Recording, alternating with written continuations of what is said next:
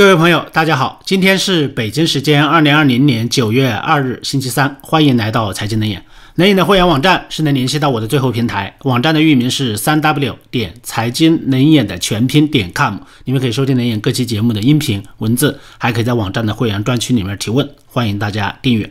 最近的美元汇率啊是跌的比较凶，欧元是大涨，人民币呢也是暴涨，黄金。也是蓄势待发，准备再次冲击两千大关。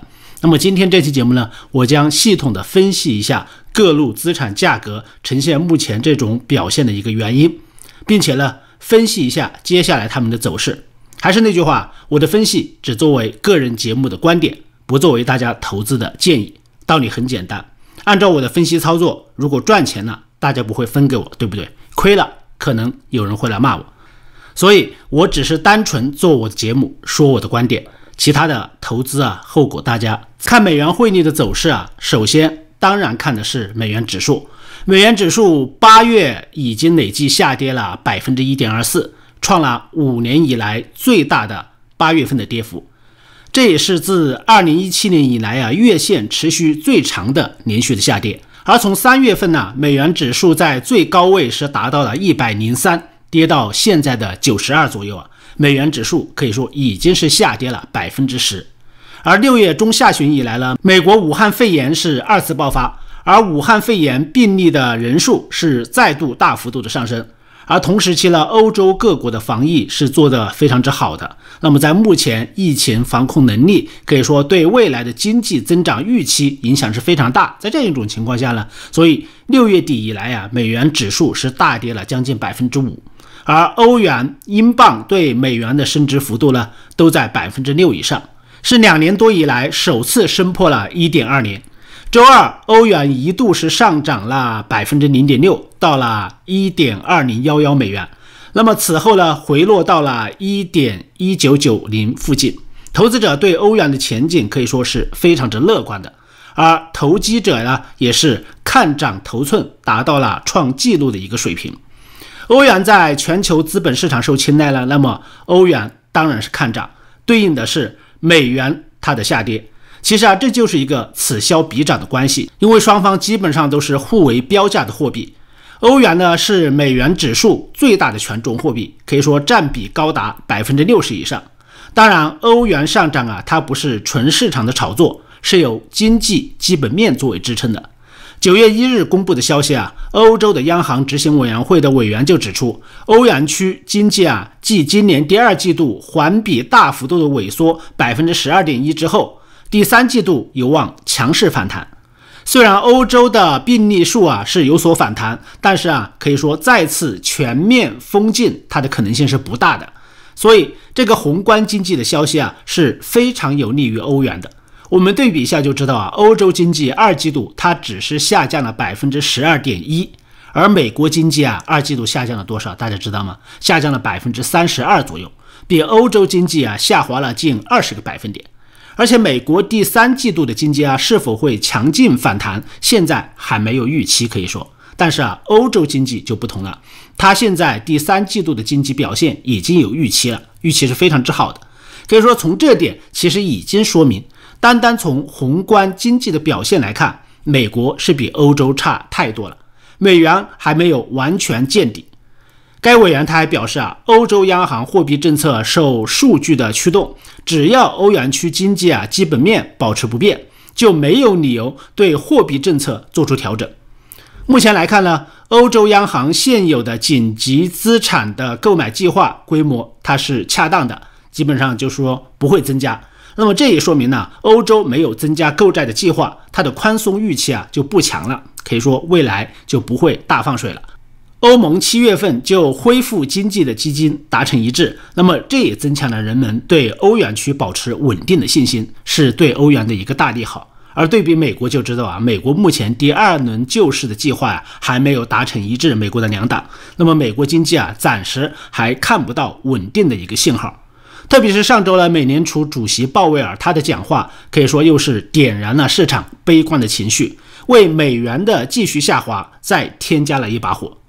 美联储主席鲍威尔他的讲话呀，他是淡化了长期以来一直沿用的通胀百分之二的这样一个目标，取而代之的呢是长期平均的通胀目标，改变了对通胀的定义。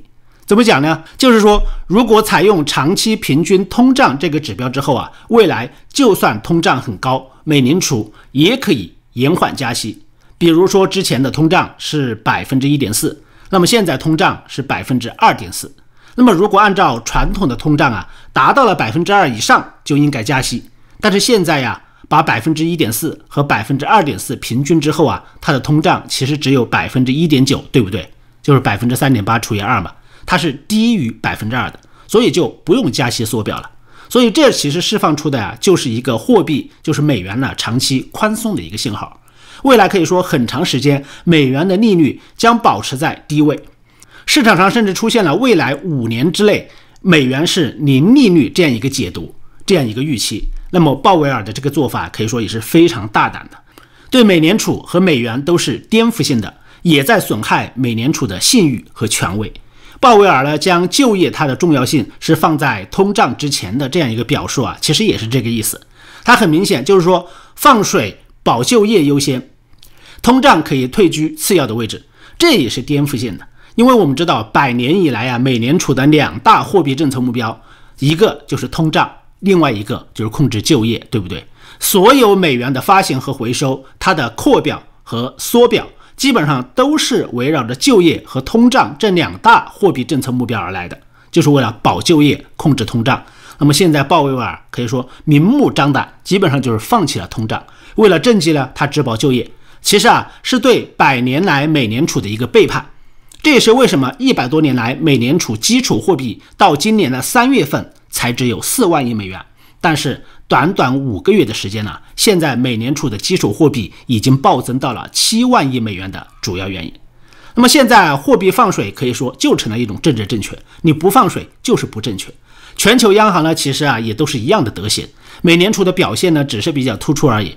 这也是美联储在今年呢受到美国国内外各界啊。广泛质疑和批评的一个主要原因，认为美联储是放弃了它坚持百年的原则。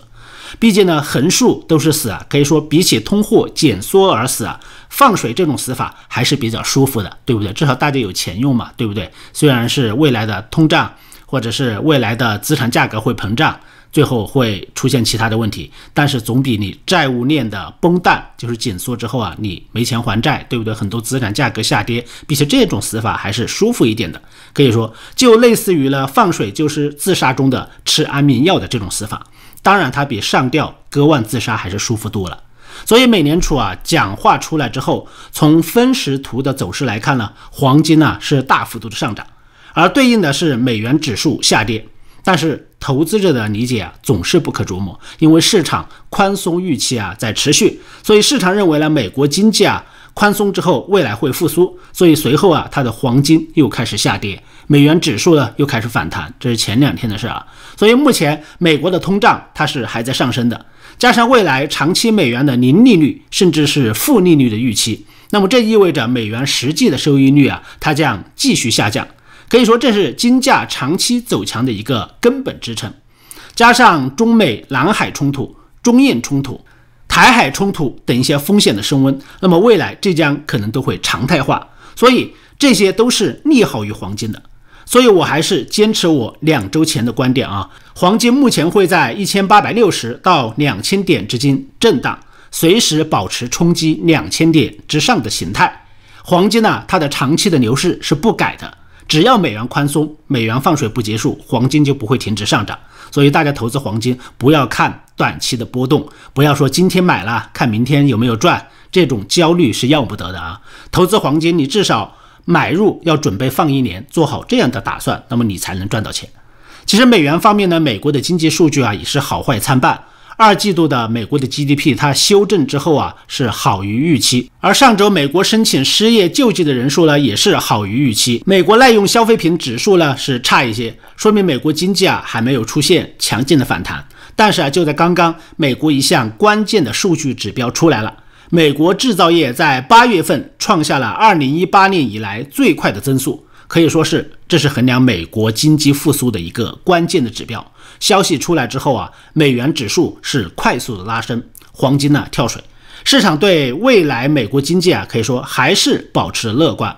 美元下跌的空间呢，应该已经非常小了，极可能呢，美指在九十附近和二零一八年三月份的八十八左右啊，形成一个双底，就是再跌到八十八附近到九十附近这个范围之内，可能呢，美元指数啊，它就会释放出反转的信号。最近呢，人民币啊也是气势如虹啊，对美元是一路的飙升，让很多网友啊。大为不解，非常不理解，为什么这个情况下人民币还会暴涨呢？大家觉得说，开始不是说很难回到七吗？为什么现在又到七之下，还走了这么远？那么今天我看离岸人民币啊，已经上涨到了六点八一一，在岸和离岸人民币呢是升到了一年多以来的高点。如果从五月二十七日的七点一六八七算起啊，那么人民币可以说在短短三个月的时间之内，已经大涨了接近三千五百点。上涨了百分之五，可以说，于是市场上很多人呢就开始发出人民币的汇率会上涨到六点六，甚至涨到六点二这样疯狂的预言。首先呢，这波人民币啊，我觉得它上涨的主要推动力啊是美元的贬值，主要是美元对欧元在贬值，对其他的世界货币也在贬值，它不是因为人民币有多强导致的美元贬值啊。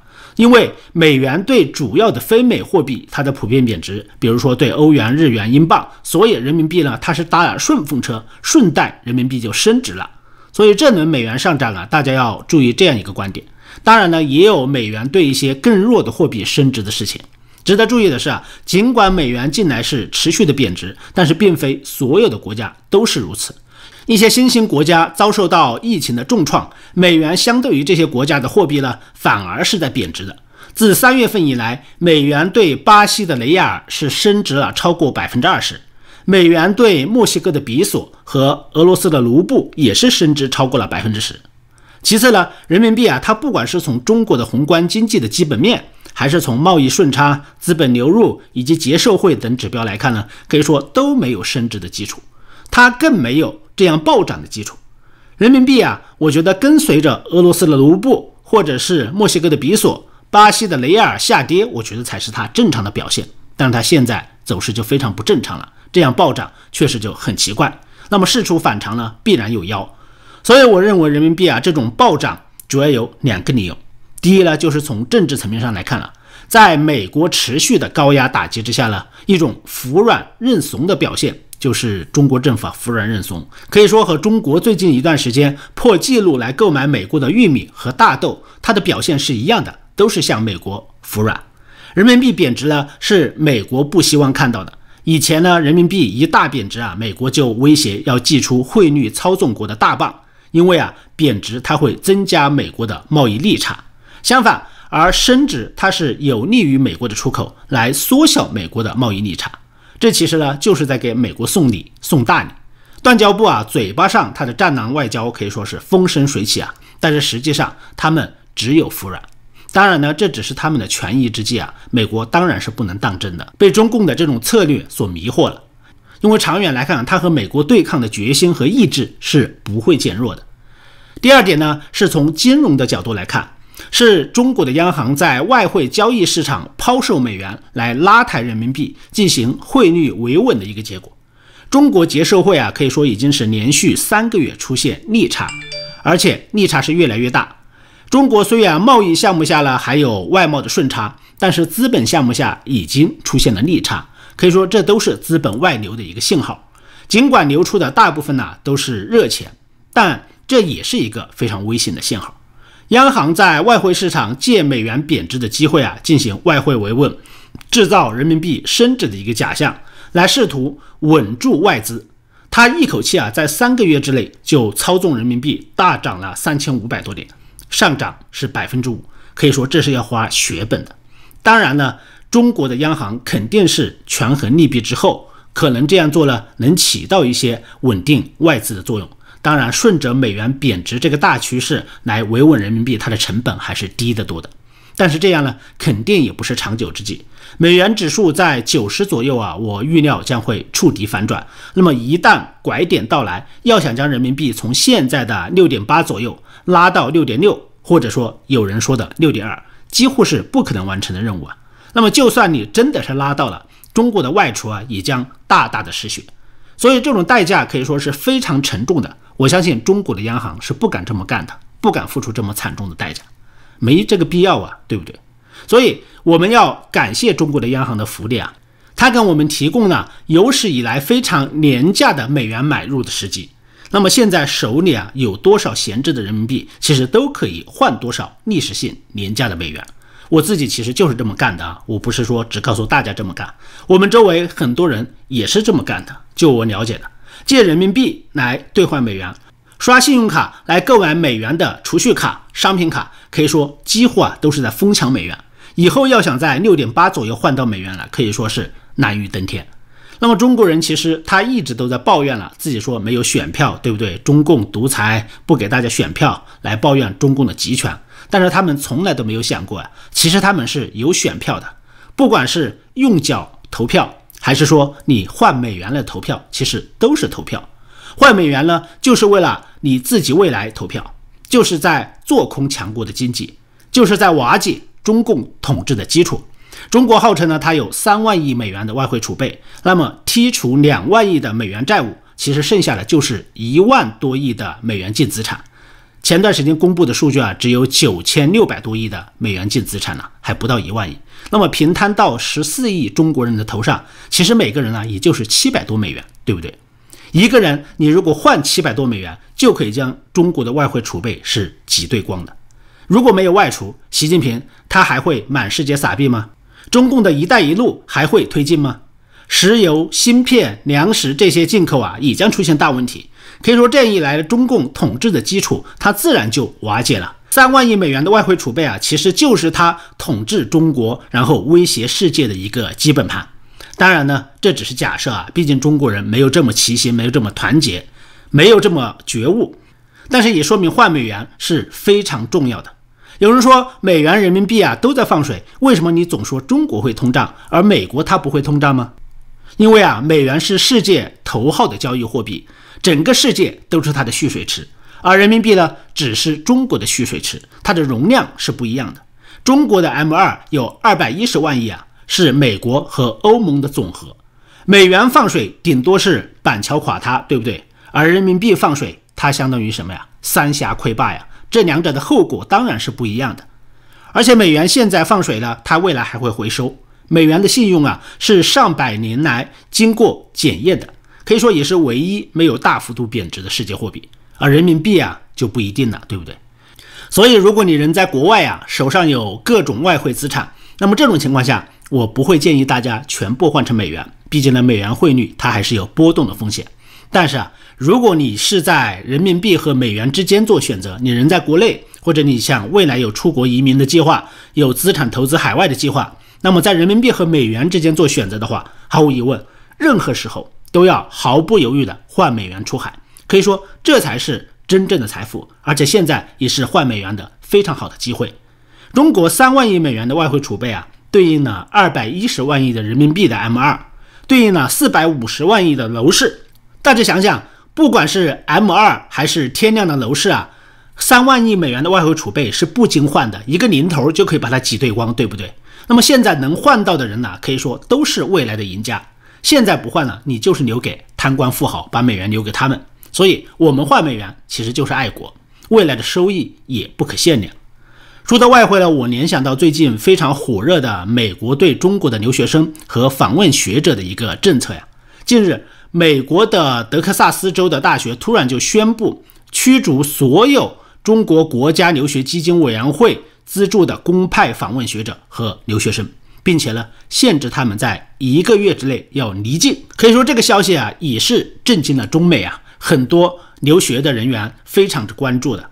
那么从社交媒体流传的邮件的截图来看呢，在该校就读的中国公派留学生已经在八月二十六日被终止了在该校的学习资格，还被剥夺了继续使用学校的服务器、电子邮箱等学习资料的一个权利。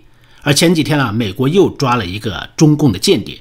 上周五呢，就是一名在弗吉尼亚大学的中国学者叫胡海洲，因为被指控犯下了联邦罪行而遭逮捕。其中呢，包括他试图窃取啊商业机密和未经授权使用的涉密计算机。根据法院的文件呢，当胡海洲啊他试图在八月二十五日在芝加哥的奥黑尔国际机场登上飞往中国的航班的时候啊，调查人员就将其逮捕了。那么这只是美国联邦执法机构啊近日对于中国学者提出众多案例中的一个。这一两年以来啊，中共大批的学者和留学生在美国很多都被调查、被逮捕，其中呢很多都是充当了中共的商业间谍和技术间谍。那么今天美国宣布啊，在年底之前将关闭美国所有的孔子学院，其实也是这个行动的一部分，就是和中国在技术、在教育上彻底脱钩。而更具爆炸性的消息就是啊，蓬佩奥在昨天，也就是本周一，他接受采访的时候就说，川普正在考虑限制中国留学生在美国学习的权利。他还补充说，美国政府可能会在未来几周和几个月之内宣布针对北京的新行动。那么，这被海内外的媒体解读为美国将关闭对中国留学生的大门，赴美留学将成为历史。可以说，确实这也是石破天惊的一个消息。那么，这是继今年五月份以来，美国着手取消与中国军队有联系的数千名呢来自中国大陆的留学生以及研究人员的签证，取消他们的签证这个事之后的更具爆炸性的新闻，就是蓬佩奥抖出来的，要禁止中国留学生。所以现在啊，美国学生返校是一个高峰，但是我们看到的新闻报道就是，绝大部分的中国留学生呢是都没有返回美国的，没有返校的。一来呢，是他们到美国障碍越来越多，比如说在中国他更新护照，对不对？更新签证以及购买机票，还有的要到第三国隔离十四天才能到美国，可以说很多留学生呢就被挡在了门外。第二个原因呢，是中国媒体啊把美国的病毒说的太恐怖，好像美国人间地狱一样，所以很多留学生呢，他宁愿弃学，他也不敢回到美国继续学习。那么结合蓬佩奥的讲话呀，我的判断就是啊。很多中国留学生可能将彻底告别美国了，禁止所有中国留学生赴美可能即将推行。当然了，其中包括公派和私人留学。当初留学生呢疯狂从美国回国的时候啊，我就说过，他们很多人可能就是单程票，回去之后就出不来了。那么现在基本上是在应验了我这个说法。时代的灰尘呢，可以说变成大山，其实就是这样落下来了，对不对？一九七八年到二零二零年呢，我们看这四十二年中，中国留学生赴美是一个黄金时期。那么现在看这个黄金时代基本要结束了。一九四八年赴美的留学生可能永远都想不到啊，下一批留学生赴美啊是在三十年后的一九七八年。而二零二零年回国的这些留学生呢，他也不会想到下一批赴美的中国留学生可能要等到三十年之后。时间会验证我的判断。有人觉得美国的高校离不开中国留学生的资金，但是我的看法是啊，别把美国的教育想得这么脆弱。离开了中国留学生，美国的高校暂时可能会有些困难，但是长远来说是没有大问题的。一九七八年之前，美国的高校没有中国的留学生，别人不是活得好好的吗？对不对？那么就像中国是一直高估自己的制造业和产业链一样啊，习近平以这个要挟全世界，认为世界离不开中国。但是你看到现在制造业脱钩有多快呀？美国的医疗卫生产业和芯片电子产业啊，基本上都可以摆脱中国制造了。台湾、越南、印度、墨西哥基本上都在瓜分中国的产业资源。那么离开了中国，欧美暂时可能有些难受，但是美国以及西方会得到更多的安全。廉价的工业品呢，也会有其他的国家生产替代来给西方供应。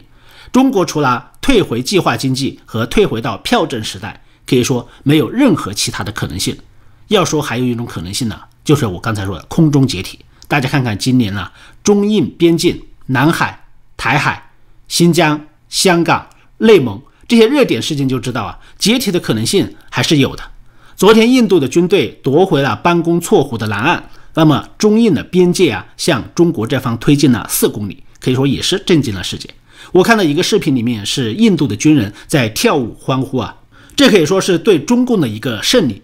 那么那些中共的战狼他们在哪里？他们以前叫嚣中国的国土一寸都不能丢，对不对？那么现在丢了一万寸，就这样算了？虽远必诛，近的就算了，对不对？确实是很讽刺啊。说到捷克议长访问台湾了，那么在德国访问的战狼王毅啊，是公开威胁要让别人议长付出代价，结果呢遭到法国和德国的强势反击，认为。中国在威胁欧盟的成员。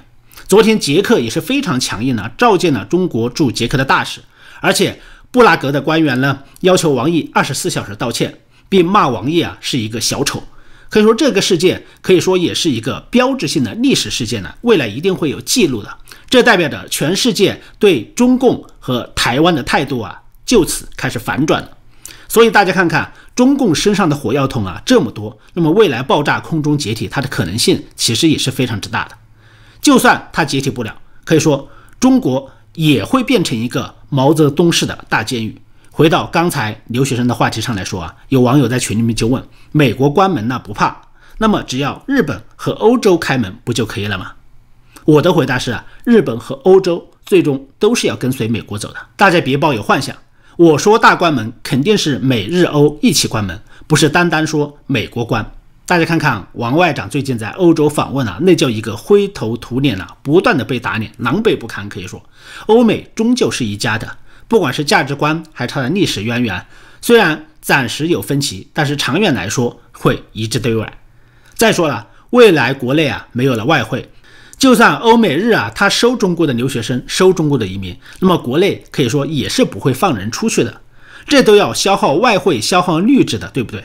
可以说这些才是真正稀缺的财富，他们只会给官家用，只会给那些权贵富豪用，平民怎么可能有机会用这个了？大家看，现在国内办护照和更新护照基本上都停了吧，对不对？收护照、收签证呢，肯定会在更大范围之内推行的。